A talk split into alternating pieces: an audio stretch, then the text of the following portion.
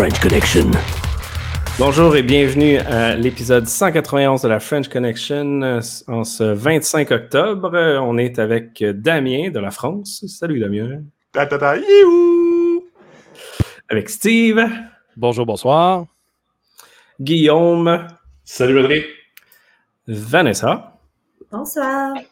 Rebonjour. Et Richer. Salut. Ce mois-ci, pour nos shameless plugs, on a le training du Hackfest euh, qui sont toujours en vente et ça va vite, vite, vite. Si vous voulez embarquer dans les trainings de sécurité physique, je pense qu'on est plus qu'à la moitié des inscriptions, fait que ça va bien. Les inscriptions pour le CTF et du Hackfest, on est une semaine en retard, mais ça sort dans les prochains jours. Euh, Hack in Paris, toujours du 15 au 19 novembre la conférence de Novipro, qui est le 26 octobre. Euh, Steve, c'est demain, ça. Oui, avec Vanessa, Damien aussi, qui sont dans la conférence. Yahoo! Wow! Je ne savais pas que tout le monde était là. Ensuite, on a le, point, le 10 février 2022. Euh, le réseau Action TI, le 4 novembre. Le trophée Cybertalent avant le 31 octobre. De quoi? De quoi? Le 4 novembre? Le 4 novembre. 4 novembre. Voilà. euh, oui, le, trophée Cyber Talent avant le 31 octobre. Euh, peux-tu nous en parler un petit peu, Vanessa? Oui, mais si vous avez en bas de 30 ans, vous êtes considéré jeune. Donc, nous, on est plus jeunes. C'est ce que j'ai compris à la base du, trophée. Mais pour le reste, si vous avez en bas de 30 ans, c'est pour les gens qui sont impliqués en cybersécurité, euh, toutes disciplines euh, confondues. Donc, je vais très large avec le mot cybersécurité.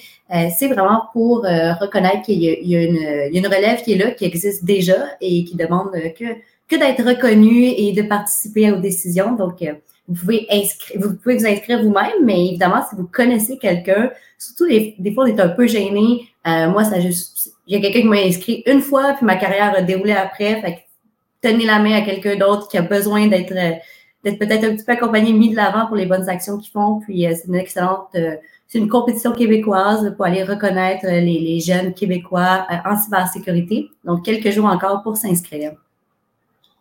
Merci. Euh, le OS Québec qui revient le 2 novembre. Et ça fait le tour de nos shameless plugs. Trois sujets d'opinion euh, ce, cette semaine, ce mois-ci. En fait, deux, deux, trois grosses nouvelles, mais on commence par celle-là du Québec.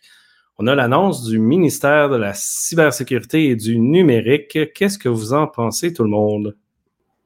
Allez-y, tous en même temps. Ben, je vais prendre les devants. Moi, j'avais promis de tout dire sans rien savoir. Donc voilà, j'ai répondu. Merci, mon ami. Alors, en général, ça devrait être une continuité de ce qui a déjà été engagé par euh, le ministère de la Transformation numérique. Là, lui va se transformer en ministère plein et entier, complètement indépendant. Euh, si, encore une fois, le ministère demeure en poste, ça devient quelque chose de très intéressant qui va pouvoir continuer, qu'est-ce qu'il a déjà mis de l'avant, puis qu'est-ce qu'on a travaillé. Euh, et ça se veut dire donc la politique, ça va être la mise en application de la politique de cybersécurité, euh, la mise en, en, pratique de la loi 64 dans quelques années, euh, ben, dans moins de deux ans, je devrais dire. Après coup, euh, le, portail de, de, divulgation, les centres opérationnels de cyberdéfense. Donc, c'est tout un beaucoup de ressources qui vont être en dessous d'un vrai chapeau, vraiment un chapeau officiel, et qui va avoir pleine autonomie dans ses actions et ses pensées. je crois que ça va être euh, un bon recueillement de tout ça. Là. Ouais, c'est intéressant parce que je vois que euh, le, Québec et le Canada sont en train de, de, de, de, reproduire un petit peu ce que font les différents pays. Moi, je vais vous parler par exemple pour la France et l'Europe. On voit que maintenant, il y a de plus en plus de structures qui sont vraiment définitivement dédiées à la cyber, que ce soit pour l'éducation, que ce soit pour l'aspect politique, hein, qu'on le veuille ou non, il faut que les politiques soient aussi dans cette mouvance-là parce que c'est eux qui ont les deniers publics hein, pour pouvoir mettre tout ça en place les espaces de divulgation qui sont indispensables. Donc du coup, on voit qu'on fait enfin appel aux cybercitoyens avant de les mettre en prison. Maintenant, on va d'abord leur poser des questions si ça peut aider. Et puis aussi cet aspect éducationnel. Hein, tous les étudiants, euh, comme on disait tout à l'heure, on, a depuis quelques semaines, voire quelques heures, plus 30 ans. Euh, mais toujours est-il que ceux qui ont moins de 30 ans pourraient éventuellement évoluer aussi en cyber. Donc je pense que toutes ces mises en place sont loin d'être négligeables. Hein. Ouais. D'un autre côté, ça donne aussi euh, un, aperçu, je pense, de carrière aux gens qui sont dans le privé depuis longtemps. Ça permet de. En tout cas, moi, je sais quand la loi de la vie privée était sortie au fédéral, puis il parlait d'un tribunal sur les données. Bon, c'était très ambitieux, mais je me disais, oh mon Dieu, je pourrais peut-être être un juge des données un jour. C'est très cool. Euh, mais c'est que ça fait en sorte que les gens qui sont plus seniors éventuellement peuvent avancer à d'autres euh, fonctions qui sont peut-être un peu plus des fonctions d'advisory et laisser la place à des plus jeunes d'arriver des fois avec un petit peu plus d'énergie, on va se le dire, et avec des, des, points de vue différents. Donc, d'après moi, il faut que ça se fasse dans une genre de de mentalité de, de, mentorship, parce que sinon, je ne sais pas où on va trouver tous les gens pour aller meubler tout ce monde-là, la commission d'accès à l'information, au ministère, à gauche, à droite. Euh, donc, je pense qu'il va falloir que ça se fasse dans une mouvance du marché et, et, que ça ne devienne pas une compétition aux entreprises, mais dans mesure où c'est une mouvance, je pense que c'est une, on va se dire, faire un stage au gouvernement, c'est quelque chose que les jeunes veulent faire. C'est toujours bien encadré, c'est des bonnes conditions. peut-être que ça pourrait être une super école aussi pour euh, les gens en gouvernance de la sécurité. Donc, à voir. En même temps, Vanessa, si jamais le gouvernement prend le pôle, il devient un leader puis met en place les meilleures pratiques, ben là, à ce moment-là, l'industrie privée va pouvoir s'y référer, un peu comme euh, à Ottawa, ils ont fait en 2018 avec le centre de cybersécurité. Euh, c'est très intéressant ce que dit Vanessa. Hein. Effectivement, en France vient de se mettre en place la, la cyber-université. Hein, donc, ça veut dire que c'est un gros pôle en région, enfin à Paris, euh, qui va regrouper euh, des milliers de spécialistes de la cybersécurité, aussi bien universitaires que PME, donc petites moyennes entreprises et start-up dédiées à la cybersécurité, avec après des filiales un peu partout dans toutes les régions françaises qui vont permettre, un, de regrouper les étudiants, regrouper bien sûr les formateurs et les entreprises. Donc on voit que tout ça, avec un partenariat euh, Québec d'ailleurs, si je me souviens bien, qui a été annoncé lors du FIC, le Forum international de la cybersécurité, qui a eu lieu il y a quelques semaines. Absolument, c'est des, jobs que les gens peuvent faire. Euh, les, jobs en cybersécurité, c'est des jobs que les femmes peuvent faire à distance avec de la maison, etc. C'est pas des choses qu'on exploite assez. Pourtant, il y a plein de gens qui seraient potentiellement qualifiés pour le faire, euh, mais ils n'ont pas le mentorship. Donc, ils n'osent pas se lancer. Et avec une meilleure accompagnement des organismes publics, parce que souvent, le privé est très, très rapide.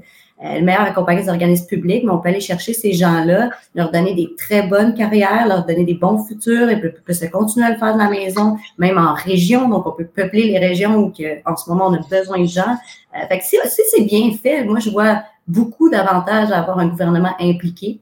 Euh, c'est sûr que tout le monde va dire si c'est mal fait, c'est autre chose, mais ça, ben, on va laisser la chance au coureur. Tout à fait. Oui, oui. Puis il y a une autre annonce qui est sortie aussi similaire à ça, où ils veulent mettre un cours finalement de cyber euh, dès le primaire ou secondaire. Euh, J'ai pas lu sans trop dessus, mais euh, ça serait déjà une bonne idée. C'est ce qu'on euh, prônait sur la politique de cybersécurité, Steve et moi.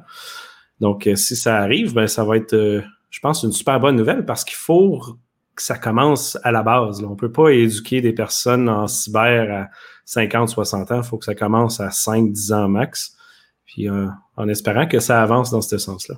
En France, on a par exemple dans les collèges maintenant euh, des petits cursus cybersécurité et ma fille qui passe son bac, hein, donc 17 ans, elle a tout un questionnaire dédié à l'informatique et à la base de la cybersécurité. Euh, donc oui, il faut que ça rentre obligatoirement dans les esprits et les plus jeunes seront aussi ceux qui porteront le message aux générations qui se disent oh, moi l'informatique j'y comprends rien, mais ils y vivent et ils y travaillent avec. Hein. Moi, de mon côté, euh, je vais jouer l'avocat du diable aussi. Moi, je suis sceptique sur, toute cette nouvelle vague-là, à savoir que, bon, euh, j'accueille à bras grands ouverts le fait que ce soit... Euh, qu'on essaie de faire rentrer ça de plus en plus dans la culture, donc que, la cybersécurité prenne de plus en plus de place dans l'espace public, au point où les politiciens s'en mêlent. par contre, bon, un petit peu comme le portail de divulgation, à savoir que, bon, euh, est-ce qu'on est, est-ce qu'on est vraiment dans une bonne volonté ou est-ce qu'on est dans le security washing? Tu sais, bon, euh, euh, le portail de divulgation, c'est une bonne initiative en apparence, mais euh, il n'y a pas d'engagement précis du gouvernement par rapport aux vulnérabilités qui y sont rapportées, euh, mais il y a un engagement euh, implicite, ou en fait très explicite, quand on dit la convention des, termes d'utilisation, de l'utilisateur, lui, de ne pas diffuser l'information sur des failles. Donc, il y a une discrétion totale de la part du gouvernement d'adresser ou non les failles de sécurité, mais il y a un engagement assez sérieux de l'utilisateur de s'engager à ne pas euh, divulguer les failles. Donc, c'est extrêmement asymétrique comme, euh, comme système. Donc, euh, moi, je me questionne à savoir sur le fait qu'est-ce qu'on veut faire au niveau de ce ministère de la cybersécurité? Est-ce qu'il y aurait Bon, euh, je comprends qu'il faut laisser la chance au coureur, mais en ce moment, il n'y a absolument aucun ordre professionnel qui encadre la cybersécurité. Il n'y a absolument aucun barème de qualité. Il n'y a aucun encadrement au niveau des audits, au niveau des tests d'intrusion. Il n'y a aucune loi par rapport à ça. Bon, le projet de loi 64, on l'a bien vu. Là, c'est, c'est extrêmement difficile d'encadrer le tout. Donc, euh, moi, je me questionne à savoir sur le fait que, bon, euh, tout ce que je vois qui encadre euh, qui accueillent positivement ça, ben, c'est des firmes de cybersécurité qui accueillent à grand ouvert le fait qu'il va y avoir une nouvelle manne pour des entreprises à continuer de fournir des, des, des, services de cybersécurité. Donc, euh, je me questionne à savoir si, justement, est-ce qu'on va vraiment monter la barre ou on va juste légitimer le fait de, de, de, de payer cher pour euh, des scans Nessus que Mhm. tout le monde peut faire à distance et compagnie. Donc, Ben, moi, je suis vraiment sceptique de, Je pense que le, le, le plus gros problème, c'est le fait qu'ils veulent aller dans cette direction-là, qu'ils mettent un truc sur papier, mais que tout le reste ne suit pas. Euh, tu veux faire un département, un ministère de la cybersécurité, mais tu doubles pas tes salaires qui sont quatre fois en dessous du marché. Je veux dire, à quoi bon, là? Ils n'auront pas personne. Si on demande, ils n'auront pas les bons. Tu sais, il faut que le reste de la machine suive. Puis En Oui. France, je veux dire, ils sont rendus avec des universités, mais ça fait longtemps que tout est en place puis que la machine gouvernementale suit. Là, c'est un mini projet à la fois, puis ça a plus l'air de, du paraître là, pour moi. Oui, puis je vais profiter du fait qu'on a une experte euh, du domaine juridique parmi nous pour dire une grosse énormité en ondes. Est-ce que le domaine de la cybersécurité va être à l'image du domaine des TI euh, dans l'appareil gouvernemental?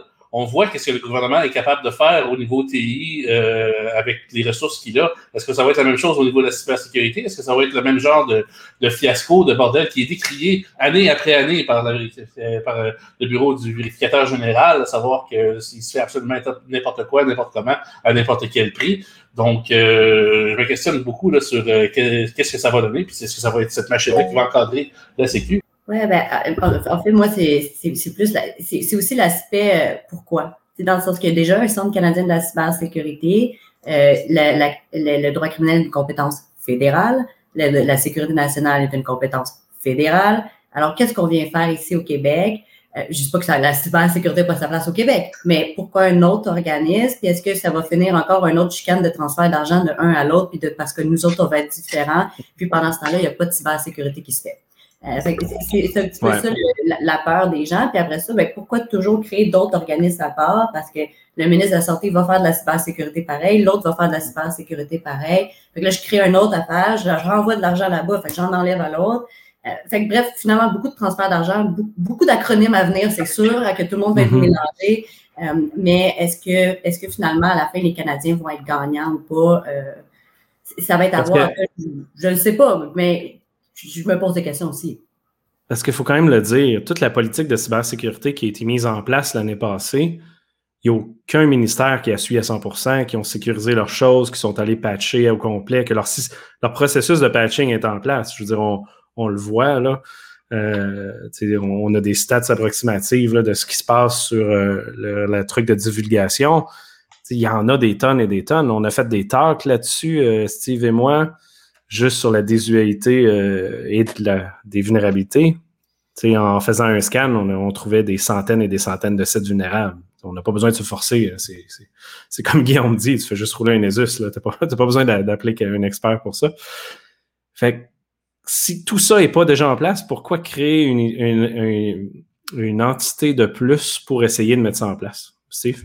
pour tout simplement imposer un, un- un leadership avec lequel il va pouvoir superviser et avoir pleine autonomie de euh, régler ce problème-là. Parce que oui, c'est très bien que, euh, puis je l'entends, Vanessa, comme tu l'apportes, je veux dire, au fédéral, il y a des compétences X, mais euh, au même titre, pour si c'est la, justice est fédérale, comment ça qu'il y a de la justice au Québec pareil?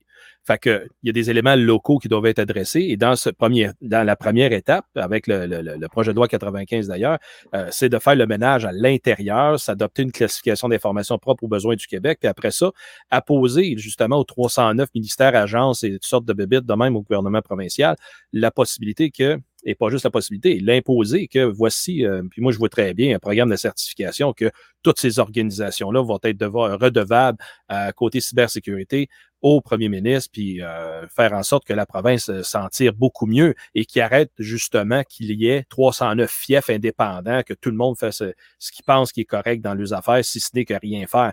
Euh, tantôt, je montrais à l'écran les, les 15 mesures à imposer du COCD, puis ça, c'est fait quoi? Un an, deux ans, peut-être que ça a déjà été distribué, puis personne ne veut s'y soumettre alors que c'est 15 mesures de mesures de mesures voyons, de base à implanter pour assurer une, la sécurité essentielle. Fait que moi, je vois très bien son rôle de, de leadership là-dedans. là. Ça fait bien du sens et Guillaume va nous finir ce sujet-là avec une blague. Allez, fais-la, je vais la couper de toute façon. OK. Euh, prochain sujet d'opinion, euh, le Facebook Papers et un autre qui est sorti un peu ce matin, puis ben, je veux dire, ça, ça, fait le tour de Twitter, là. Euh, mais Google qui serait aussi en collusion avec Facebook pour contrôler non. toutes les publicités. Ils ont des groupes spéciaux en place pour euh, manipuler toutes les euh, publicités en ligne, le contenu et en gros contrôler tout ce qui se passe au niveau politique et autres. Donc, euh, ça, ça, brasse beaucoup. Euh, puis, un des tweets que j'ai aimé, la, la, personne a dit est-ce que c'est la société qui va tomber ou il se passera rien Puis, on va continuer dans notre délire de. Il se passera rien. Tout ce qui se passe. Ah, je sais qu'il se passera rien, mais. Il se passera c'est un bon point. On est tout le temps tous étonnés en disant oh là là, il y a collusion. Et il suffit de prendre juste Google AdSense, par exemple, ou alors Facebook Publicité, et dire je veux cibler une femme d'un mètre vingt autour de ma maison pour lui vendre des produits. Je pense que le ciblage, il est depuis le début, euh, qu'il s'affine de plus en plus, et qu'aujourd'hui, il est toujours bien de dire oh là là, c'est pas bien ce qu'ils font, mais tout le monde gagne du pognon sur son dos. Donc, euh... ouais. Ouais, 100%. Euh, quand même intéressant à aller lire, surtout qu'avec toute le, la divulgation, l'alertage qui a été fait là, par la personne de Facebook, euh, il y a des, je pense, 200-300 pages là, de disponibles en ligne pour voir tous les, euh, toutes les équipes qui ont mis en place pour contrôler tous les messages et autres. C'est un peu épeurant, c'est un peu dégueulasse en même temps. Ouais, mais c'est pour préparer l'anti-fake news. C'est pour ça. Ils ont mis ça en place pour nous protéger. yeah, right. et faire plus d'argent. Euh, mais ouais, on n'en parlera pas plus que ça, mais ça vaut la peine d'aller lire le tout. Et on revient au Québec. Euh, on parle euh, d'un suspect qui a pu effacer des preuves, Steve. Mmh, quelle cause populaire amènerait ce genre de réflexion? Tiens, tiens. Et oui, c'est pour la raison aussi qu'il n'y aura peut-être pas encore, puis je soutiens qu'il n'y aura pas d'accusation contre ce sujet d'intérêt qui a dérobé des jardins de milliers, de centaines de milliers de dossiers et que présentement, ben, c'est un autre rapport qui a, fait, euh, qui a été publiquement divulgué pour faire état que les services policiers, malgré leurs recommandations et surtout leurs requêtes, Desjardins ne touche pas à la preuve, ben Desjardins, ils, ils sont allés puis ils ont fait euh, qu'est-ce qu'il y avait à faire. Et dans l'idée là-dedans, c'est que le, sujet d'intérêt a été avisé et a, aurait manipulé justement son ordinateur, effacé des preuves, etc. Fait que on est encore au point de départ côté accusation de qui, qui, a, qui a fait quoi comme méfait. Et euh, je ne crois pas que ça n'en aille plus loin. Il sera peut-être accusé d'autres choses, euh, ce, ce monsieur-là, mais pas en tout cas de vol de données de part chez Desjardins. Est-ce qu'il va être accusé d'autres choses? La, la, question criminelle euh, dépend beaucoup de la preuve et non pas de ce qui s'est réellement passé. Euh, la question de si le procureur va décider d'aller de l'avant ou pas, c'est est-ce que j'ai de la preuve? Est-ce qu'elle est. Pas juste est-ce que j'ai de la preuve, est-ce que j'ai de la preuve que je peux prouver qu'elle est authentique? Puis là, j'ai juste d'avoir une conversation euh, qui, qui, ça montre qu'il y a déjà des doutes alentour de ça. Puis ça, ça peut être très long en cours. C'est pour ça qu'on fait du forensic, là, puis on dit on met ça dans un petit sac, on met ça de côté, on ne touche pas, on remplit notre chain of custody, parce qu'après ça, moi, quand je m'en vais en cours, il faut que j'essaie de dire non, non, il n'y a personne qui a joué avec ça. Euh, il y a plein de technologies qui peuvent être utilisées que personne n'utilise, c'est encore très manuel. Puis quand on arrive en cours avec des histoires comme ça, euh, mais le doute va toujours bénéficier. Euh, c'est normal, on est en criminel. c'est pour ça aussi que c'est difficile d'avoir de, de, des, des, condamnations dans ce type de, dans ce type de cas-là. Ça va être à voir qu'est-ce qui va être un comportement criminel ou pas, mais clairement, on ne semble pas s'aligner sur un 32 ans de prison. Là. Non, non, non. 32 ans? non, ah, puis, puis ça, au, au, 32 au Canada, heures. Euh, au Canada, oui. c'est maximum. Communautaire, 32 heures. Guillaume? Ouais, j'ai vu, j'ai vu la nouvelle et moi, honnêtement, quand j'ai vu quelque chose pour avoir été de l'autre côté de la clôture, j'ai un petit peu sauté euh, sur ma chaise à savoir, bon, elle est où la prémisse d'innocence aussi? À savoir que, bon, euh, cette personne-là n'est même pas accusée, pourtant, on lui fait un lynchage, on lynche publiquement dans, dans les médias.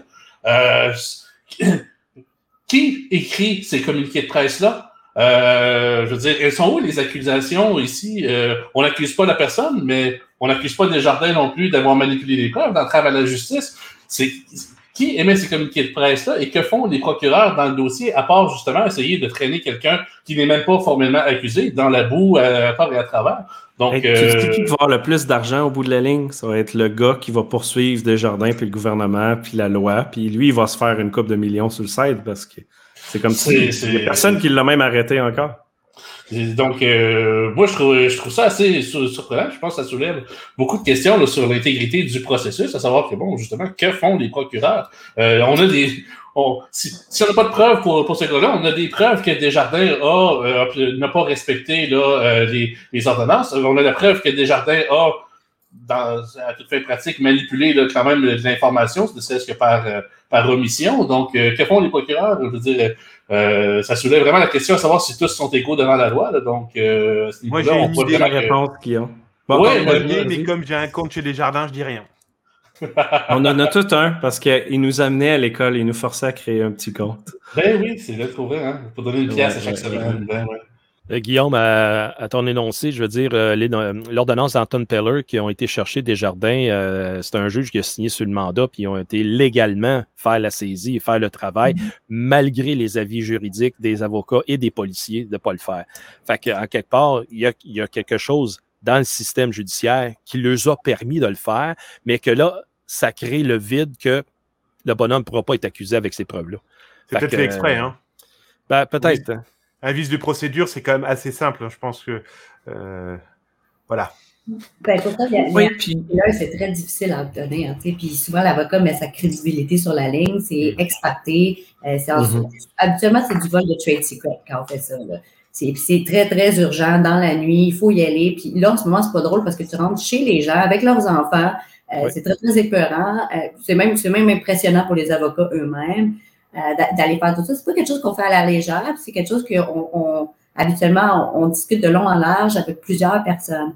Um, fait il y a tout le temps une raison de pourquoi. Il y a personne qui fait un Anton Piller juste pour le fun. Il y a personne qui fait ça sans y penser, sans avoir quelque chose. Puis là, on ne sait pas tout ça est évidemment privilégié, confidentiel. Il y a peut-être plein d'affaires qu'on ne sait pas à l'intérieur de ça. Um, L'avocat, lui, va faire qu'est-ce qui est le mieux pour son client, évidemment. Donc, qu'est-ce qui est permis? Puis après ça, ben, qu'est-ce qui est permis, puis qu'est-ce qui n'est pas permis? Ben, ça, c'est pas nous qui fait les règles. Après ça, c'est à quelqu'un d'aller d'aller de l'avant et de, se poser des questions. Mais par exemple, ça n'en dit long sur à quel point ça va être compliqué de poursuivre sous le projet de loi 64, la loi 64. Euh, à quel point ça va être difficile de poursuivre, à quel point ça va être difficile d'avoir des gens qualifiés pour le faire, pour comprendre qu'est-ce qui se passe. Euh, ça, c'est un cas, là. Puis là, on va avoir tout le Québec à faire au complet d'un coup avec toutes les multinationales. écoute, on, je pense, je pense même que les cours sont pas nécessairement sortis du bois. Donc, est-ce que, est-ce qu'on a formé ces juges-là sur, sur ces, ces mots-là, ce type de preuves-là? Peut-être qu'ils en ont vu deux, trois fois, là, mais là, ils vont en avoir beaucoup, là. Euh, ben, ben, je pense qu'il y, a un ramp-up à faire de tous les côtés, même des côtés des avocats. C'est pas, quand on est avocat en litige, on n'est pas nécessairement avocat en cybersécurité comme moi. Donc, moi, j'en fais pas du litige et j'en fais pas du criminel. Fait que c'est un avocat criminel qui fait même pas de la cybersécurité je pense que ça en dit long sur à quel point ça peut être complexe, long et coûteux de poursuivre des compagnies. Ça, des fois, tu te dis, ça vaut-tu la peine même au prix que ça coûte pour le peu de résultats? Fait que là, avec la nouvelle loi, on se dit, ben, au moins, on va peut-être avoir l'assurance qu'après, il y a vraiment un gros résultat. Euh, mais est-ce qu'il va y avoir des amendes en trois mois qui vont être sorties? À voir comment ça se passe en ce moment, je pense qu'il faut s'attendre à des délais quand même importants. Oui, puis euh, personnellement, bon, en tant que, novice du droit, là, plutôt en tant que, que, du droit, euh, à savoir, une ordonnance de type Anton Peller, c'est une procédure civile. Ce n'est pas une perquisition de nature criminelle. Et pourtant, euh, on est dans un dossier ici de nature criminelle. Donc, euh, pourquoi on utilise une, une, injonction de une injonction civile pour aller saisir de la, de la preuve préservée dans un dossier criminel? Euh, Il y a que, je comprends pas du tout là, le, ce qui se passe avec euh, avec ce dossier-là personnellement. C'est beaucoup de communication quand même dans cette histoire. Hein pour Desjardins, leur idée, je pense, en tout cas en communication de crise, c'est on a notre entreprise et on a un terme qui fait peur, c'est pirate. Il faut à tout prix que les deux soient dissociés dans l'esprit des gens qui connaissent pas ni le sujet, ni véritablement le fond du sujet. Mais Desjardins et pirate, ça fait peur. Et donc, du coup, faire peur, ça fait fuir. C'est un dossier, honnêtement, qui est compliqué, même pour les avocats. Un avocat qui fait ça dans la vie, c'est autre chose. Moi, je, le navigue, mais j'en fais pas. Je ne vais pas en cours, je ne fais pas de droit. Euh, criminel comme ça. Euh, mais souvent, justement, l'avocat, il y a une partie de l'expertise, il y en a un autre qui a une autre affaire, l'autre ne se parle pas, puis c'est juste pour montrer à quel point ça devient. Euh, on, le voit là, avec les grosses compagnies, là, pour pas nommer les réseaux sociaux, ils sont poursuivis à gauche, à droite, à côté. Ça va tout ensemble. Puis là, après il y a une affaire qui sort dans un, mais pas dans l'autre. Euh, il y a un problème alentour de, de, des poursuites en technologie qui peuvent être très difficiles, très, très longues, demander beaucoup d'expertise et justement s'éparpiller. Puis il n'y a rien dans la vie qui empêche un projet, un, procès en droit civil puis un procès en droit criminel d'avoir lieu en même temps sur la même chose, même si un juge peut, peut décider que c'est suspendu jusqu'à la suite, peut décider, par exemple, tant qu'il ne sera pas trouvé coupable en criminel, tu viendras me voir après pour les dommages. Moi, je suis pas confortable, mais il n'y a rien qui t'empêche de faire ta demande introductive et après ça, ben, d'aller chercher tes divulgations de preuves tes affaires. Fait que c'est sûr qu'il y a une, une grande partie de ça, c'est une stratégie, et puis en même temps, tout le monde doit faire qu'est-ce qu'il peut. C'est même une obligation, tant déontologique que l'obligation du directeur d'aller au maximum de qu'est-ce que tu peux faire pour protéger la compagnie. Fait d'un autre côté, c'est aux organismes qui poursuivent, c'est au gouvernement de, de savoir que les autres vont se défendre, vont lever les boucliers. Puis moi, je dois. Le but de donner le droit aux gens de lever les boucliers, c'est de donner le droit à l'autre d'arriver avec l'épée. Mais si l'autre arrive après ça avec un fusil à eau, moi, moi j'ai préparé mon client, mais moi, je pensais que tu allais arriver préparé. Là. Je pensais pas que tu allais arriver avec un fusil à eau. Puis malheureusement, c'est ça qui se passe. C'est qu'en ce moment, on a des avocats très forts au privé qui travaillent très bien. On n'en a pas autant en cybersécurité au public. Puis ça, c'est un danger. Euh, puis même ça, quand je dis on en a très il n'y en, a pas beaucoup non plus. Il n'y en a pas 52. Euh, fait à un moment donné, c'est, en ce moment, c'est des gars qui sont pas égales tant au niveau juridique qu'au niveau des connaissances, qu'au niveau des, gens impliqués là-dedans. Euh, il y a beaucoup de questions, je pense, à se poser là-dessus, sur justement, tu sais, ça, ça peut continuer très, très longtemps. Maintenant, calcule un 5 ans, puis après ça, imagine, tu as des appels, puis des appels, puis des appels. On a déjà des gens qui sont en prison, qui finissent leur sentence, qui sortent, puis qui sont innocentés après. Ça arrive très, très souvent. Souvent, ils sont innocentés à cours d'appel. Ils sont même pas rendus à la Cour suprême. Fait que, à combien de temps avec la personne qui s'est fait hacker ou qui s'est fait voler son identité reçoive une scène à la fin de tout ça? Puis finalement, combien de personnes vont devoir travailler nuit et jour pour y arriver? Ça, ça revient à, moi, je prêche pour ma paroisse. Là. Moi, j'en reviens à l'idée que la prévention coûte un petit peu moins cher que, que faire tout ça finalement, puis qu'il y a une autre façon de faire pour qu'on se rende pas là. Tu sais. Alors, si je comprends bien Vanessa, en gros, ces histoires, c'est ni les pirates ni les piratés. Ceux qui gagnent le plus d'argent, c'est les avocats Ben, c'est pas si tu travailles au gouvernement. Dans ce cas-là, c'est personne. Mais par exemple, ça coûte cher à tout le monde. Tout à fait. Puis en plus, dans ce cas-là, il faut dire que c'est politique. Là, Ah bah oui. Desjardins est. C'est très politique. Un, joyau, là. C'est ça. C'est pas une petite compagnie privée du coin. Puis il y, a, l'idée de, de, à quel point l'organisation, oui, on dire l'organisation est responsable de ses employés, on est tous d'accord, mais à quel point l'organisation et sa réputation et les, je sais pas, 20 000 autres employés qui travaillent là euh, payent de un incident, c'est un gros problème. Les gens, souvent, quand on vient d'avoir une brèche, ben, souvent les gens vont quitter parce que honnêtement, il y a tout un mononcle dans un party de Noël qui va te dire Oh, tu travailles là, il y a eu telle, telle affaire. Tu sais, on dirait que tu te le faisais partout où tu vas. Après, c'est quasiment gênant de travailler là, tu sais. Fait je pense qu'il y a aussi la volonté de, de protéger les autres alentour de soi pour pas qu'ils en soient tenus coupables d'un problème qui est en quelque part. Puis malheureusement, les médias font pas toujours la distinction entre l'organisme qui est peut-être des millions de personnes dans le monde et peut-être une bonne pourrite à l'intérieur. Ça, ben, je, suis pas sûre si ça l'aide le problème ou si ça lui nuit. Mais c'est sûr que ça motive les compagnies. Euh, mais après ça, est-ce que ça motive les employés à se relever debout et à protéger les, les gens? Je suis pas certaine. Puis je suis pas certaine que de rajouter toujours de l'huile sur le feu, c'est toujours une bonne idée non plus au niveau des médias. Aux entreprises d'être plus transparentes aussi. C'est très important parce que la transparence permettra d'avoir la confiance à force de vouloir faire du communiqué de presse, qui souvent est simplement de la poudre aux yeux pour essayer de, euh, de faire disparaître plus ou moins certaines informations, euh, la transparence, je pense, aiderait énormément aussi.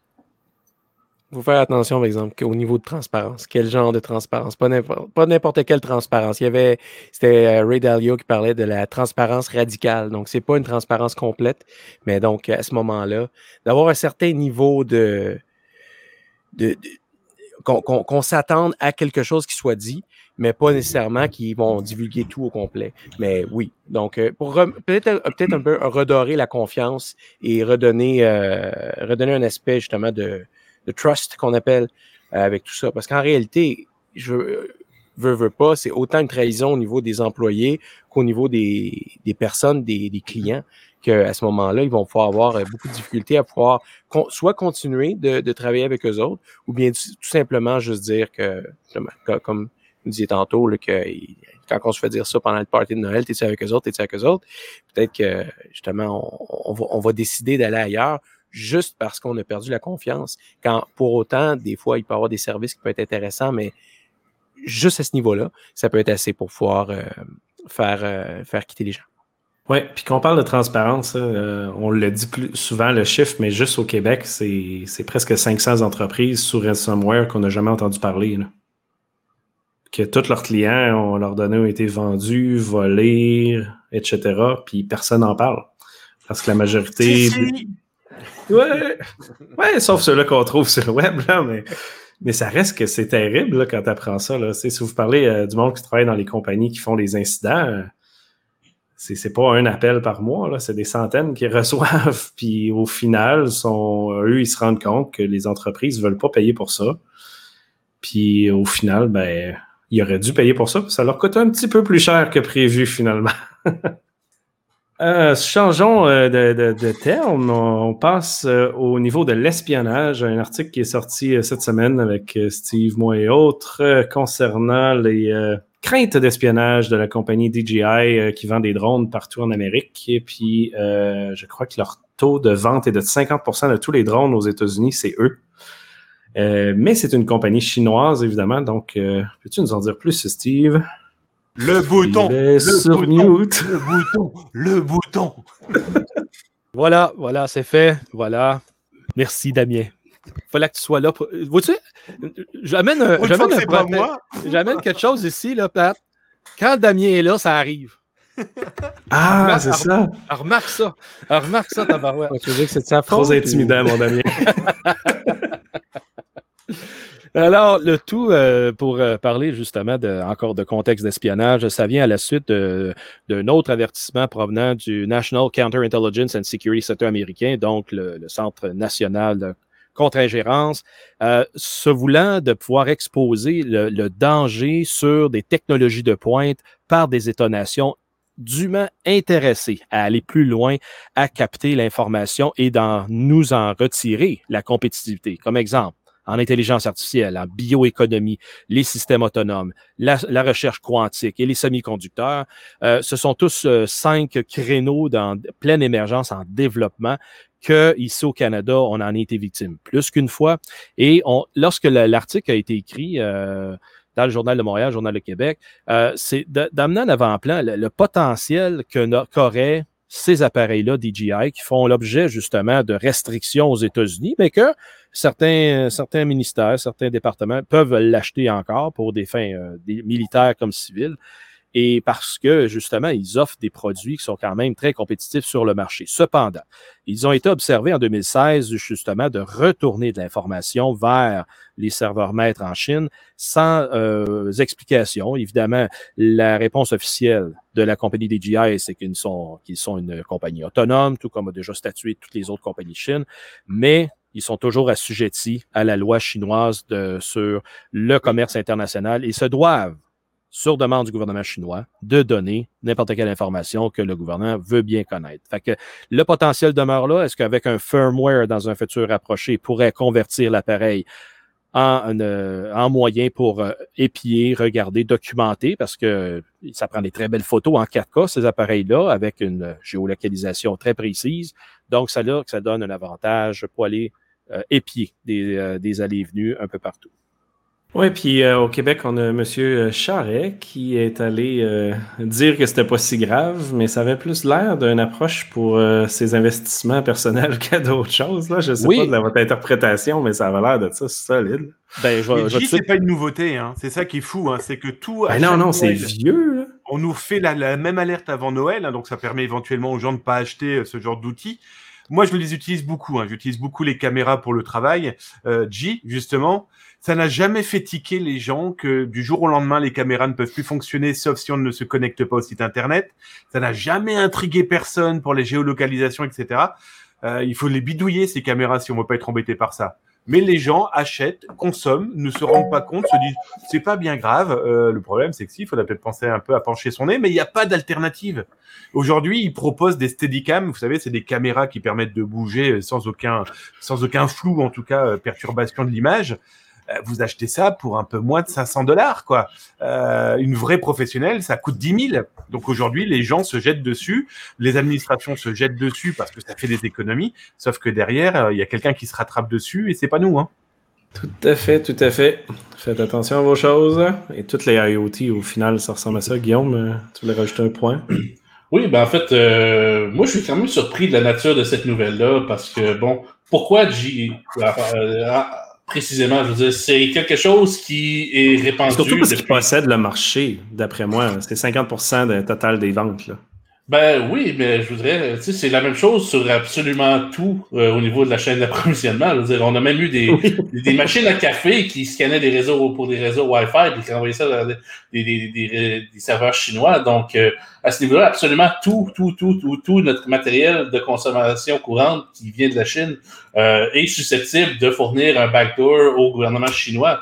Euh, je veux dire, ça fait partie de, de, de, leur framework légal que les compagnies sont un petit peu obligées de tempérer à n'importe quelle demande euh, du gouvernement chinois. Donc, euh, à ce niveau-là, je me demande pourquoi que on cible vraiment cette compagnie-ci en ce moment.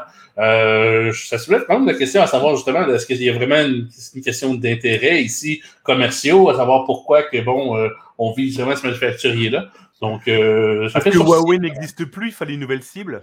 Oui, voilà, c'est ce qu'on est en train de faire de, de, de, de- de- de- le, le méchant bonhomme 7 heures chinois. Donc, euh, c'est- c'est pour euh, les Français qui nous regardent, c'est une légende du Québec. Je pense pas que Damien, que vous avez le bonhomme 7 heures chez vous.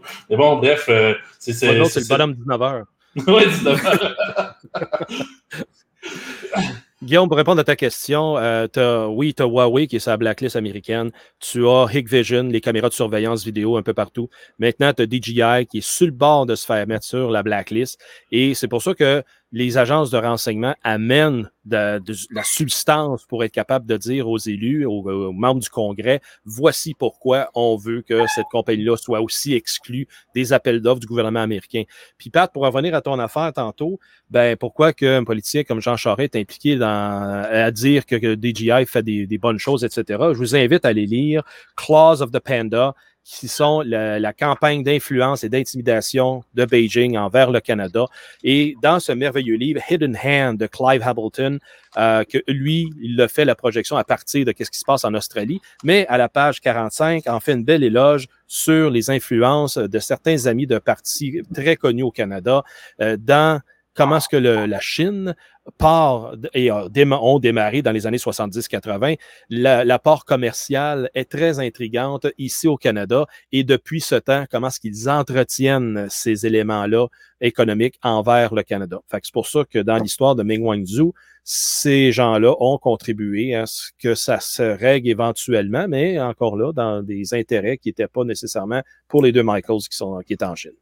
Mais le nom frappe quand même l'imaginaire, le Claws of the Panda. Écoute, on est dans des éléments de, de guerre psychologique ici. Là, je veux dire, je Ah pense que c'est. N'importe qui qui suit le dossier se rend compte qu'on est vraiment dans une course euh, à la- euh, on va dire à l'armement euh, en matière de cybersécurité avec la Chine. Donc, jusqu'où ça, se- ça- ça se situe? Là? Bon, Huawei qui justement a commencé à devenir trop bruyant, maintenant, pouf, à la blacklist. Euh, donc, euh, jusqu'à quel point que c'est des éléments de, de, de, comment dire, factuels ou des éléments de guerre psychologique, ça commence à être difficile de, de, de départir les uns les autres, à savoir que bon. Euh, Ça dépend euh, toujours de quel côté tu le vois, Guillaume, parce que oui, ça devient de la propagande euh, en quelque part quand tu le regardes d'un- d'une certaine facette.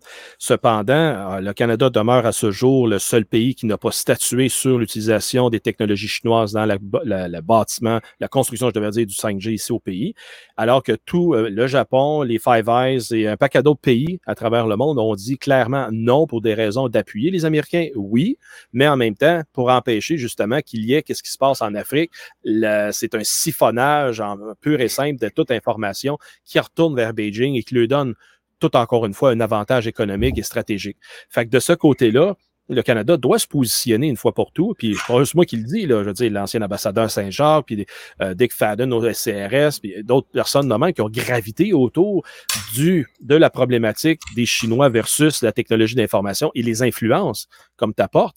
Euh, c'est là que euh, ça va toujours être dans l'ambivalence. On va recommencer cette discussion-là dans cinq mois, dans quatre mois, parce que justement, il va y avoir d'autres éléments qui vont ressurgir et que par l'absence d'un leadership fort euh, par rapport à cette question-là, ben, ça va toujours être euh, laissé à interprétation. Oui, ben justement, je pense que c'est super pertinent ce que tu dis, à savoir que justement, là, il y a un ralliement qui se fait du côté des Américains, puis il y a un ralliement qui se fait, du moins, à savoir, euh, est-ce qu'on laisse, euh, est-ce qu'on, est-ce qu'on laisse aller la Chine? Donc, euh, je pense, on est vraiment ici dans des éléments de, de géopolitique qui dépassent Oui. vraiment la technologie. Là. Mais la technologie est prise comme conduit justement pour euh, parler du sujet, mais euh, c'est un tout. Là. On ne peut pas juste regarder que la technologie à travers cette discussion-là, mais ça en fait partie.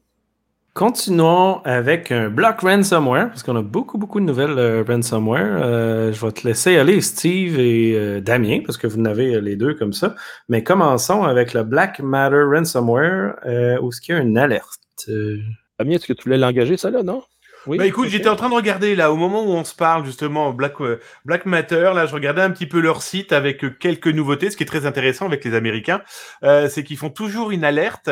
Euh, alors, soit c'est parce que les groupes ont été arrêtés par les autorités, euh, soit parce que euh, ces derniers ont décidé d'arrêter en laissant traîner des clés. Euh, moi, ce qui m'intéresse là, en tout cas, c'est que je suis en train de regarder là, vraiment en temps réel. Euh, ils évoluent pas vraiment plus que les autres, ce groupe-là. Ils ont quelques, ils ont eu quelques entreprises canadiennes, quelques françaises, mais pas de quoi euh, faire paniquer comme Conti, euh, comme d'autres groupes quand même très très très présents. Mais en tout cas, les alertes sont là. Donc je me dis qu'après tout, une alerte peut protéger les entreprises, mais comme elles écoutent pas, Ben, la particularité dans celle-ci, euh, Damien, c'est qu'ils s'en sont, ils s'en prennent sont pris à l'industrie agroalimentaire aux États-Unis, qui a un impact direct ici pour euh, le Canada. Euh, L'impact, c'est qu'ils vont commencer à cibler précisément cette industrie de l'agriculture par de plus en plus son automatisation. Et encore là, venir déstabiliser la chaîne d'approvisionnement. Et Ouais. présentement, euh, j'écoutais justement cette semaine là, des, euh, des dérangements côté euh, relations de travail dans toutes les sphères de des États-Unis, de- même de l'Amérique, même mondiale. Euh, puis je prenais deux exemples, que là, on parle de ce contexte-là. Je veux dire, John Deere, ils sont en grève présentement, puis euh, tout donc le, le- le- le matériel de soutien pour l'agriculture est en panne. Après ça, une, une industrie de transformation qui est Kellogg's transforme justement les produits, euh, les fruits justement de la production agricole pour que ça soit dans le consommable. Eux autres aussi sont en grève. Donc, c'est pour ça que la, la problématique avec ça, c'est que si on vient avoir un dérangement en plus technologique sur justement la production et la transformation des produits alimentaires, mais là, on va avoir de la misère à passer à travers Noël, comme de la manière ça s'en va, sans faire de, de- Ouais. de panique, parce que justement, tout le monde euh, se demande euh, qui va qui est le prochain. là. Bah, ce qui est intéressant, c'est que je, je t'avoue, hein, là, je suis en train de regarder. Euh, côté américain, les derniers, c'est National Beverage. Euh, après, on a une société qui est dédiée à l'alcool euh, française. Il y en a plein de ce type de cyberattaques. Et donc, Oui. je pense aussi que c'est un moyen d'alerter en se disant, ah bah là, c'est bientôt les fêtes. euh, c'est bientôt le moment où on va crever la dinde. C'est bientôt le moment où on va manger le petit nain sur la bûche de Noël. Euh, donc, faites attention. Euh, bon, euh, oui, le problème, c'est que ça tombe de partout. hein. Il n'y a pas très longtemps, euh, au Canada, il y a eu deux grosses sociétés dédiées justement à l'alimentaire qui ont été impactées. C'est pas pour autant que vous avez mangé que du pain et de l'eau. Euh, c'est pareil en France, c'est pareil un petit peu pareil. Bon, après tout, c'est une alerte qui est intéressante, mais mais c'est pas pour autant que ça va un euh, faire réagir véritablement les entreprises. Et moi, je trouve tellement fou encore aujourd'hui de se dire que des grandes sociétés continuent à se faire piéger, continuent à se faire poney, hein, pardon, mais qui et qui ben voilà, qui ne réagissent pas plus que ça. Alors certes, ça coûte des sous et de l'humain, mais en tout cas, euh, en face, ça continue à attaquer et ça continuera à attaquer. Absolument. Puis c'est comme ça qu'après coup, on va en payer le prix. On voit comme euh, le prix des denrées dans, toutes les sphères de la société ont augmenté, les services, etc. Sans, sans prononcer le mot du carburant, ben c'est comme ça que je crois qu'il y en a qui vont en profiter de, sur le dos de ces événements-là, d'augmenter les prix pour pas de raison. Puis dans le même ordre d'idée, on regarde aussi comment est-ce que le, le département des- du Trésor américain, son Financial Crimes Enforcement Network, a, a identifié comme quoi que les transactions de Bitcoin payées par des actions de rançongiciel a franchi le cap du 5,2 milliards juste l'année passée. Euh, c'est quand même assez fou. Là. Ça, ça prouve encore une fois comment est-ce que le rançongiciel paye dans le sens que c'est une industrie qui va perdurer tant et aussi longtemps que les gens vont continuer à ne pas protéger. la- Il faut savoir que dans le milieu des ransomware, aujourd'hui, ceux qui se font payer en Bitcoin sont considérés comme des débutants. Hein. Ils veulent plus le Bitcoin. Ah, vas-y. Et c'est quoi la belle tendance? Ouais, Maisie ont été les premiers il y a deux ans avant de prendre leur retraite de s'intéresser comme Monero à l'Ethereum. Euh, Revile et autres s'intéressent à d'autres crypto-monnaies, euh, même certaines complètement euh, sorties dans ces trozous. Euh, mais le Bitcoin, ça fluctue trop. Les mecs, ils demandent 2 milliards et le lendemain, il reste plus que 20 cents. Donc,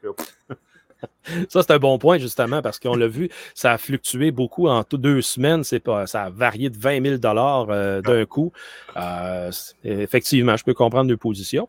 Mais en même temps, il y a un élément de, de compréhension que euh, c'est le plus populaire. Fait que je crois, euh, peut-être tu seras d'accord avec moi, que c'est toujours cette monnaie-là qui est mentionnée. Quoique oui, oui, c'est la Facebook plus vient- simple à acheter et à revendre, hein, bien sûr. ben voilà, Facebook vient d'adopter Coinbase. Ils ont fait un partenariat avec eux pour probablement développer leurs environnements de métavers.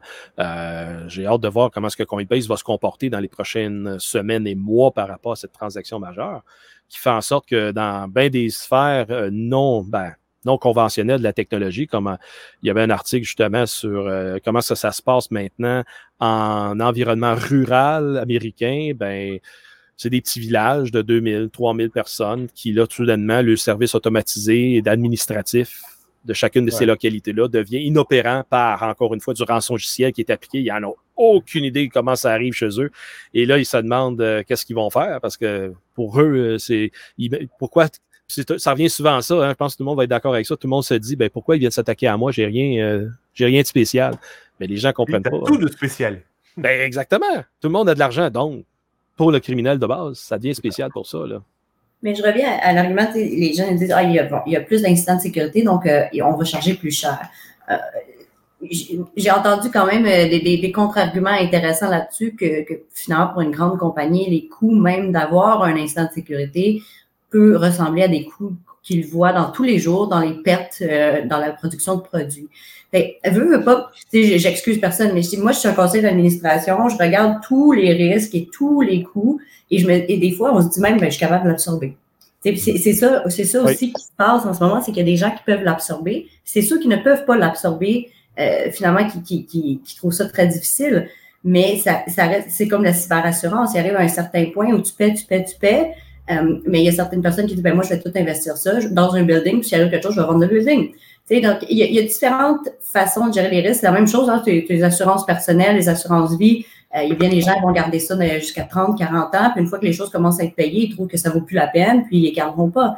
Euh, donc, donc, je pense qu'il faut vraiment voir ça dans, dans, dans l'entreprise. Puis nous, on voit vraiment ça. Voyons, à force de payer, ils vont changer. Mais euh, cet argument-là, en fait, elle n'est pas supporté. Il n'y a, rien qui dit que Non. parce que les compagnies payent, qu'à un moment donné, les compagnies vont avoir une meilleure cybersécurité. C'est vraiment un leap of faith là, qu'on fait en deux situations. Euh, puis c'est pas nécessairement ça qui va, être con- qui va convaincre les gens.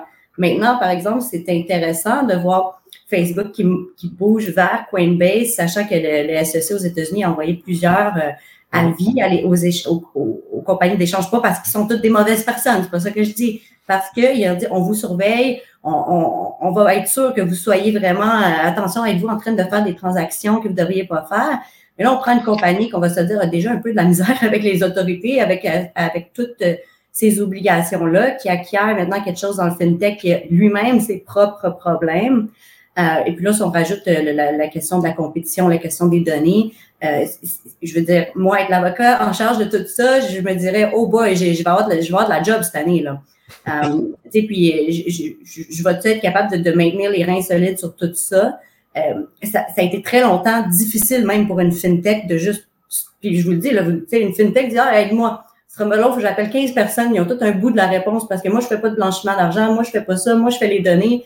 Euh, c'est- très complexe comme système juridique. C'est, intéressant de, de- je veux dire, c'est un bold move.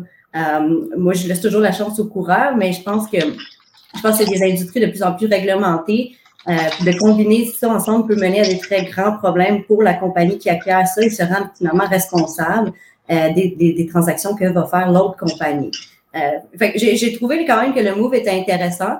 Euh, légalement et en, termes de gestion de risque. Là, je sais qu'ils ont quand même une infrastructure solide en termes d'avocats, mais quand même. Moi, ce que je trouve quand même intéressant ici, c'est le, le, rapprochement, un peu comme euh, Damien suggérait tout à l'heure, à savoir, on essaie vraiment de rapprocher ransomware et Bitcoin. Euh, je pense qu'il y a vraiment une stratégie là, assez évidente ici. Euh, puis je pense que, bon, euh, justement, crypto-monnaie, euh, commence à rimer avec euh, affaires louches. Euh, Bitcoin, on essaie de faire rimer ça avec criminalité. Et pourtant, je pense que tout le monde le sait, là, que le Bitcoin n'atteindra jamais la popularité du dollar US chez les criminels. Pourtant, je vois personne qui va taper sur la tête du dollar US. Euh, parce que c'est la monnaie la plus utilisée par le crime organisé dans le monde. là. Donc, euh, à ce niveau-là, je pense qu'il y a comme vraiment une drôle de, campagne de, de plieurs en arrière de ça. Euh, bon, euh, justement, essayer de faire ce, ce rapprochement-là qui n'a pas vraiment lieu d'être. Je veux dire, euh, si vous voulez faire des, des rapprochements entre le ransomware et, quelque chose, faites, des- faites des rapprochements entre le, ransomware et les mauvaises pratiques. Faites, euh, faites des, des rapprochements entre le ransomware et des, des, vieilles plateformes qui sont utilisées encore un peu, un peu partout. Euh, mais pourquoi choisir de faire le rapprochement entre le ransomware et le Bitcoin? Euh, au contraire, je pense que justement, euh, on essaie un peu de contrôler euh, ou du moins de, de semer de la peur, de l'incertitude et du doute là où il ne devrait pas en avoir. Oui, parce qu'on Ouais, puis- encore tout payer en argent comptant. Hein? Puis l'argent comptant, pourtant, elle est intraçable quand on fait une transaction. Et puis tous les arguments qu'on va dire, euh, ils s'appliquent très bien à l'argent comptant, euh, à l'or. L'or qui est pourtant transigé à gauche, à droite, euh, que tu peux garder chez toi de façon euh, quand même, euh, euh, si pas intraçable, euh, peut-être qu'il y a beaucoup de choses qui peuvent être faites. Euh, fait que souvent, les arguments sont pas spécifiques, ils sont juste cumulés pour euh, aller chercher euh, vraiment une conclusion, mais je pourrais prendre les mêmes arguments pour aller chercher une autre conclusion. Euh, fait que c'est c'est ce que je déplore un peu. Puis euh, malheureusement, mais les autorités, ont, ils semblent souvent suivre, suivre euh, un peu. euh, tu sais, comme on dit, de regarder juste le titre de l'article puis voir c'est quoi les buzzwords et le suivre. Et bien, ça fait en sorte qu'ils mettent toute leur attention à quelque part. Puis, c'est-tu voulu ça ou pas? Moi, en tout cas, moi, vouloir euh, envoyer l'attention ailleurs, c'est comme ça que je le ferais.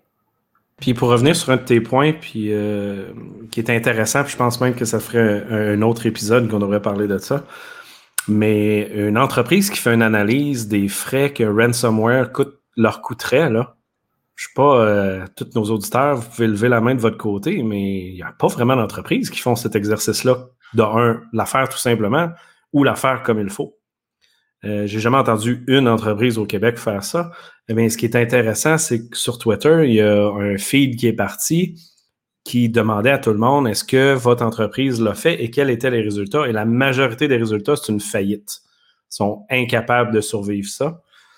Euh, puis que ce soit des PME ou des grandes entreprises, parce que le, le coût réel d'un ransomware de A à Z avec l'incident response et tout ce que ça coûte, c'est 100 fois euh, une équipe de sécurité ou d'avoir fait les règles de base, là, peut-être pas d'engager du monde, mais de faire la base.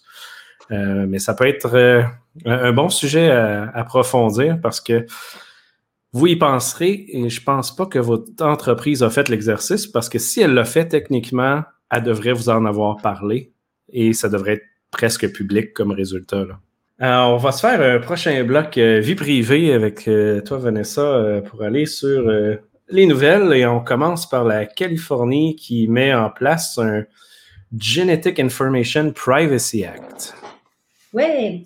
Euh, ben, faut savoir qu'on on- on n'a pas un Genetic Privacy Act au Canada, mais on a un Genetic Non-Discrimination Act. Donc, euh, c'est pas. Des fois, on dit toujours, ils sont les premiers, ils sont tellement avant-gardistes, mais non, on est capable, nous aussi. Des fois, on a des affaires. Euh, bon, la Californie, qui, qui se fait un petit peu le leader dans le domaine, un peu comme le Québec se le fait ici, et d'ailleurs, qui ont des. Je dirais pas que c'est tant similaire, mais la Californie et le Québec ont tendance à avoir des orientations qui peuvent être plus similaires aussi. Euh, qu'est-ce qu'on pense d'argent? Rien de nouveau? Tu sais, on parle vraiment de, on doit informer les gens sur les génétiques, qu'est-ce qu'on en fait? Euh, bon, on va aller chercher un sujet qui est vraiment spécifique ici, donc vraiment qui, est- qui, qui est la génétique.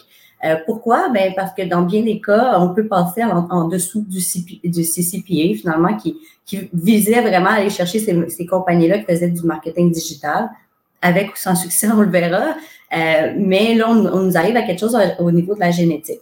Euh, c'est pas tant le contenu de la loi que euh, l'effet de fragmentation qui se continue. Donc, on a l'Illinois qui a quelque chose pour le biometrics. Après ça, on a la Californie qui a quelque chose pour euh, le génétique. Maintenant, comment qu'on le définit, ça change d'une place à l'autre.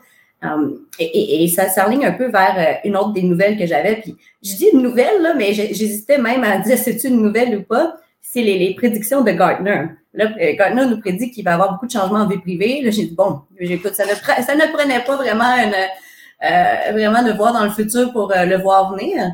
Mais par contre, ce qu'ils nous disent, c'est que d'ici 2023, là, on parle, c'est dans pas longtemps, c'est dans quasiment un an, ils disent que 75% de la planète va être sous une, vie, une loi de la vie privée, euh, probablement modifiée de ce qu'il y avait avant. Fait on n'a pas fini de voir des changements comme ça.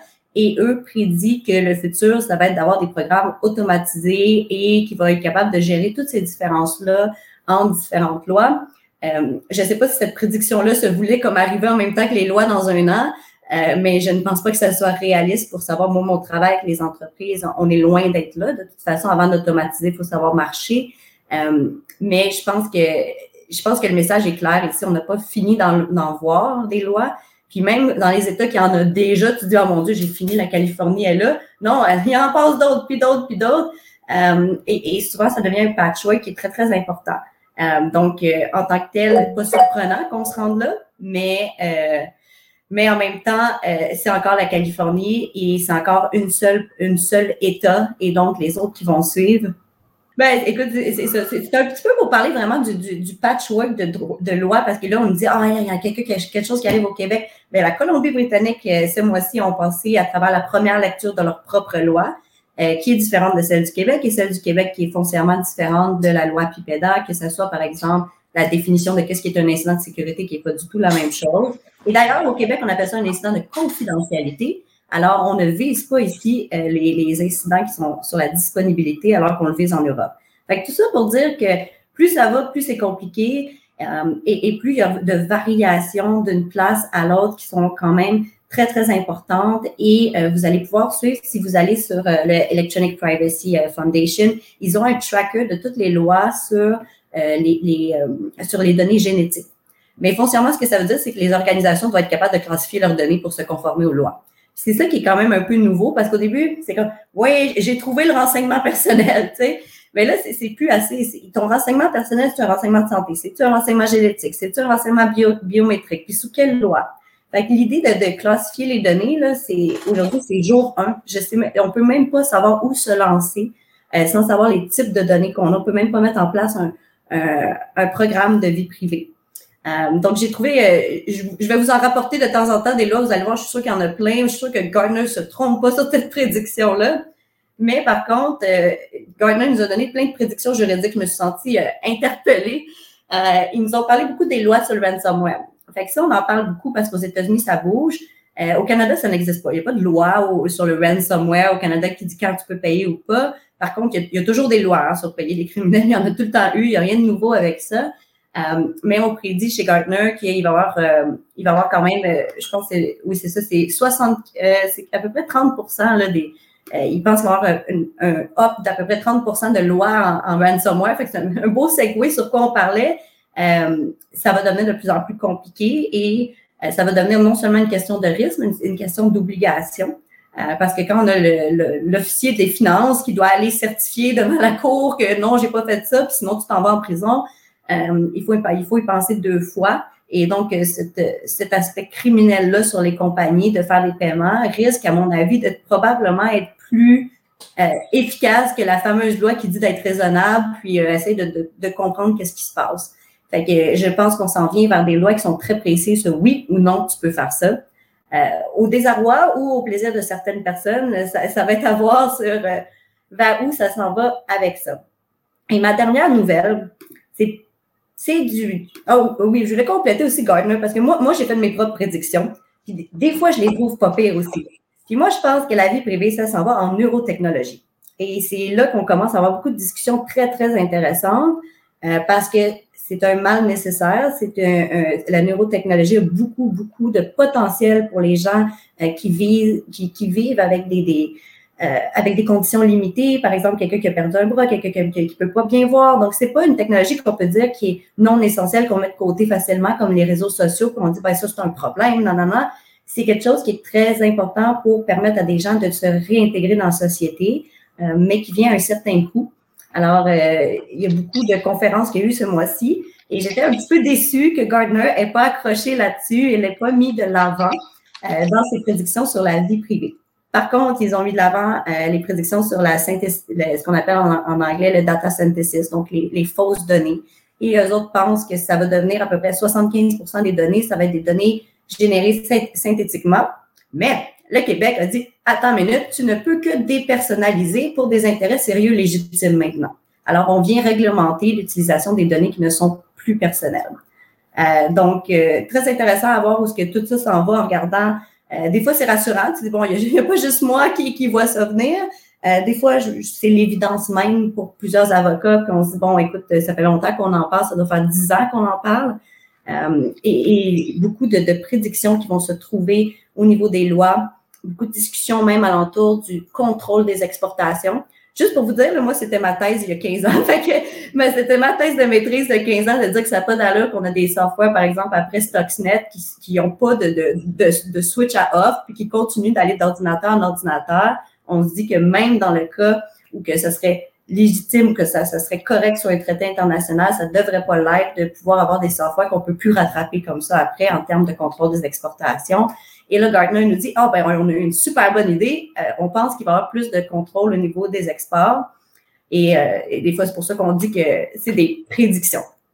Maintenant, euh, mon dernier point est semi, semi-vie privée, semi-intérêt, NATO, donc nos pays alliés au niveau militaire qui ont sorti leur stratégie sur l'intelligence artificielle qui, qui classifie de dual use. Alors, un dual use, ça veut dire quelque chose qui devrait être réglementé sous le contrôle des exportations. Et ils, euh, ils arrivent avec euh, cette stratégie-là qui fait partie d'une stratégie, des sept, finalement, sept technologies qu'ils veulent regarder. Euh, et entre autres, on parle ici là, des technologies là, comme euh, le computing, l'autonomie, le biotechnology, human enhancement, quantum enabled technology.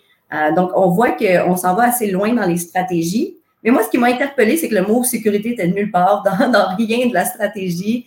Euh, et là, on va me dire, ben, on veut l'utiliser pour la sécurité, bien compris, euh, mais doit quand même être sécuritaire parce que la dernière chose qu'on veut, c'est avoir toutes ces, ces capacités-là, puis que quelqu'un les hack et les tourne contre nous. et ça sera un petit peu contre-productif. Euh, alors, j'étais super énervée quand j'ai vu le titre. J'étais un petit peu déçue quand j'ai lu que finalement, c'était juste 20 paragraphes de une ligne et qu'on parle pas vraiment de comment on va faire ça, comment on va le sécuriser et comment on va empêcher le cyberespionnage à travers tous ces outils-là. Euh, surtout quand je vois des trucs comme euh, Human Enhancement, euh, je m'attends à avoir un peu plus de contexte alentour de ça. Donc, euh, j'imagine que c'est à venir, mais je trouvais que c'était intéressant à, mentionner euh, que vraiment, on voit la pendant très, très longtemps, on s'est posé des questions sur la place du AI dans le militaire et là, on, on dit go, go, go. Mais par contre, euh, toutes les, inquiétudes qui ont été euh, mentionnées ne semblent pas être adressées. Alors, c'est mon petit topo juridique vie privée. Pour relancer là-dessus, Vanessa, juste faire un parallèle, quand en 94-95 euh, au, Canada, ça a commencé l'informatisation, la mise en réseau de tout le passage de l'information. ça s'est fait, comme tu dis, là, en ne réfléchissant pas à la stratégie globale. Tout le monde voulait qu'il soit connecté, mais il y avait on travaille avec des adresses publiques nativement. Les réseaux étaient ouverts. Euh, je ne sais vraiment pas comment il n'y a pas eu plus d'incidents de sécurité. Mais d'après moi, les Human Enhancements, ça va commencer justement pour aider euh, du monde pété un peu partout. Ça, va donner justement les, exosquelettes ces choses-là pour être capable donc d'accomplir plus, plus longtemps, plus loin, plus vite, etc. Euh, mais pour eux, l'OTAN, lorsqu'ils apportent des concepts comme ça, ils, ils prennent pour acquis que ça va être sécurisé au moment où ça sera déployé. Fait que le gap entre l'idée originale et la livraison, justement, ils, se font euh, ils se font pas rare de ne pas remplir ce vide-là, puis qu'ils laissent place à l'interprétation, alors que ça va être classé secret, puis personne ne va le voir, puis les industries vont en profiter de comme ça. Là.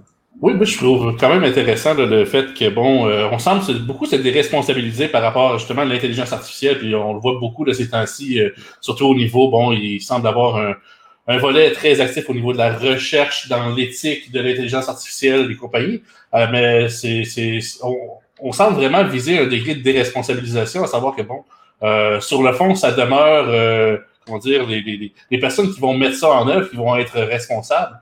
Donc, euh, c'est un petit peu comme on, disait, là, bon, euh, a très longtemps, lorsqu'on commençait à aborder les premiers ordinateurs et compagnie, bon, l'époque, la, la deuxième cybernétique est, est là. Il semblait avoir beaucoup de, de, de, de, dangers possibles à informatiser les choses. Est-ce que les calculs allaient être fiables? Est-ce qu'il y avoir des erreurs, etc., etc.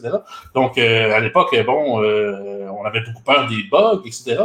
Donc, euh, ça, je pense que l'intelligence artificielle, on sort beaucoup justement cette, euh, cet argument-là, à savoir que bon, c'est une intelligence artificielle, donc est-ce que ça pourrait, est-ce que ça va être réellement intelligent? Non, c'est un outil. Je pense que n'importe qui qui a déjà lancé euh, des algorithmes de deep learning sur un ensemble de données sait à quel point que c'est, à, quel point c'est bête, à quel point ce n'est pas intelligent du tout. Donc, euh, on utilise le mot intelligence artificielle, mais c'est, c'est, c'est pas intelligent. Là, donc, euh, je pense qu'on va éviter le débat philosophique sur la définition de l'intelligence, mais il n'y a pas d'intelligence qui risque de, de, comment dire, de se rebeller contre ses maîtres, etc., et qu'on a besoin de. C'est clair. C'est, ben justement, là, il y a tout le débat de, de comment dire, euh, de savoir si c'est, c'est explicable. Tu sais, dans l'école, l'apprentissage profond, c'est très opaque. Donc, on a bien peur des conclusions que ça peut arriver. Dans les méthodes statistiques, on a quand même un petit peu plus de, de, de, bon, euh, d'explicabilité. Mais euh, moi, je voulais aussi revenir sur euh, le, le euh, surtout le cadre légal des données génomiques que tu soulevais en Californie, à savoir que, bon, maintenant, les entreprises ont besoin de, de mieux euh, informer les, les, clients, de mieux informer qu'est-ce qu'ils font avec.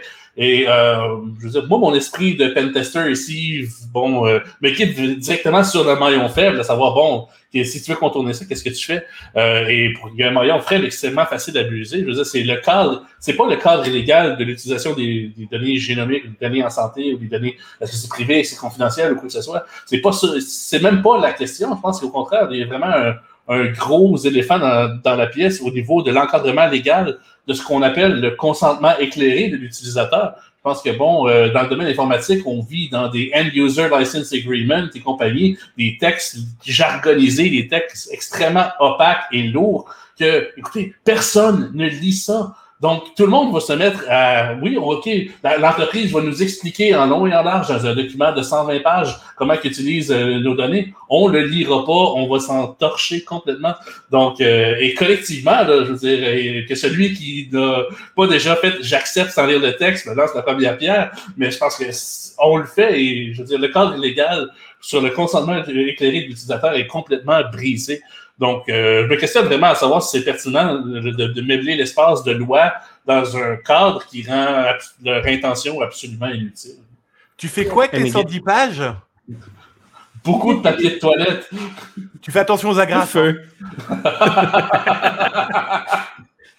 Euh, ah, mais tu parles de consentement. Je pense que on essaie d'adresser un risque, mais on ne l'adresse pas. C'est pas la personne avec son consentement qui va gérer le risque de la compagnie qui a tout ça finalement ou pas. Euh, et, on a beau le mettre dans la loi, euh, c'est la même chose avec l'intelligence artificielle. C'est pas l'algorithme qu'on a peur, c'est que tes training data soient, soient, soient pollués, puis que finalement tu me dis, oh, j'ai un, j'ai un algorithme de cybersécurité qui monitore la compagnie, mais finalement, les data avaient été hackés, puis il n'est pas capable de monitorer tel incident, puis moi, je le sais, puis je passe.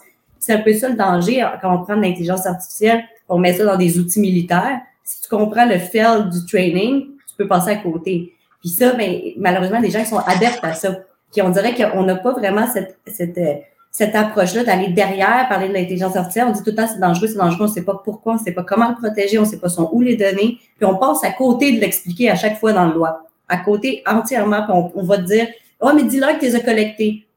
OK? Mais c'est la même chose, euh, c'est la même chose au Québec. On, on s'est éloigné un petit peu du consentement, mais on est encore dans le consentement. Puis malheureusement, plus on met des lois, plus les compagnies ont peur. plus ils mettent des gros textes, des disclaimers puis des affaires, mais c'est pas ça. Ce qu'on devrait avoir, c'est du micro-consentement. Ça veut dire, quand j'utilise ton produit, je suis supposé comprendre au fur et à mesure qu'est-ce que je fais. Pas de, de l'envoyer tout au début. Puis ça, ben, c'est pas une loi qui va changer ça, c'est une mentalité. Euh, puis je pense qu'en mettant des lois, on essaie de mettre des plasters pour que les gens fassent Ah, c'est beau, c'est beau, c'est ben, correct. On se ramasse avec des. on se ramasse avec des cookies acceptés. C'est tout ce qui s'est passé dans les dernières années, au final. Mais euh, ah, vas-y. Oui, je pense que à chaque fois que euh, moi je vois ce débat-là sur l'intelligence artificielle et compagnie qui ressort vraiment parce que c'est vieux comme le monde, euh, moi j'invite toujours les gens. Euh, bon, mon âge paraît peut-être, mais il y, a un, il y a un vieil épisode des X-Files qui était sorti en 1993 sur un building qui était doté d'une intelligence artificielle. écoutez, tu regardes ça en 2021 et c'est absolument délicieux là, en termes de, de, de euh, de, de, mode rétro et de voir que l'esprit humain ne change pas, à savoir que, bon, on a vraiment peur de perdre le contrôle et que quelqu'un d'autre pense à notre place et décide à notre place. Donc, euh, c'est je trouve qu'il y a justement en arrière de, de, toute cette, euh, cette vague d'éthique et de tout le tralala, il y a vraiment un, élément de nature humaine qui est quand même très intéressant à creuser. Oui, et à exploiter pour des, pour des gens qui le comprennent. I want to believe. Um, eh ben, finissons avec une nouvelle justement sur le logiciel avec le plus de consentement que personne n'a jamais lu sur la planète. WinRAR, la version trial qui a une vulnérabilité, mon Guillaume? Oui, écoutez, c'est pour le segment vulnérabilité qui fait sourire. Euh, donc, euh, le très classique WinRAR qui possède un vecteur d'attaque, bon, quand même euh, pas simple à exploiter, euh, qui nécessite quand même là, une intervention au niveau du trafic réseau local. Donc, euh, euh, mais bref, WinRAR se trouve à, à charger du contenu qui peut être manipulé on the fly par une attaque de man in the middle, donc qui permet justement d'injecter du contenu qui va être exécuté par le bon vieux MSHTML, donc cet engin de Microsoft qui permet d'exécuter du code dans le contexte utilisateur. Donc, on peut, un attaquant peut tout simplement injecter du contenu à faire exécuter euh, dans le bon vieux WinRAR. Et cette faille-là, elle est là pour, depuis extrêmement longtemps. Donc, euh, ça fait sourire. Et comme on dit, c'est pas parce qu'on ne sait pas que c'est vulnérable que c'est pas vulnérable. Bien, ça fait le tour. Euh, merci tout le monde. on a d'autres nouvelles qui seront dans les show notes, mais on a eu un épisode d'opinion. Je pense que ça fait différent, puis ça a été super. Merci, merci à tous. Grand plaisir. Yes. Ben, ben, merci, hein, Damien, d'être de Et retour. je tiens à m'excuser auprès des gens qui m'attendent pour la conférence lors de 20 to 20. Euh, je viens d'apprendre qu'on m'avait euh, éliminé des conférences. Alors je tenais à m'excuser, je viens de l'apprendre à l'instant. Alright. Ben, ben, on se revoit dans deux semaines, tout le monde. Merci. Des bisous. Salut tout le monde. Over and out.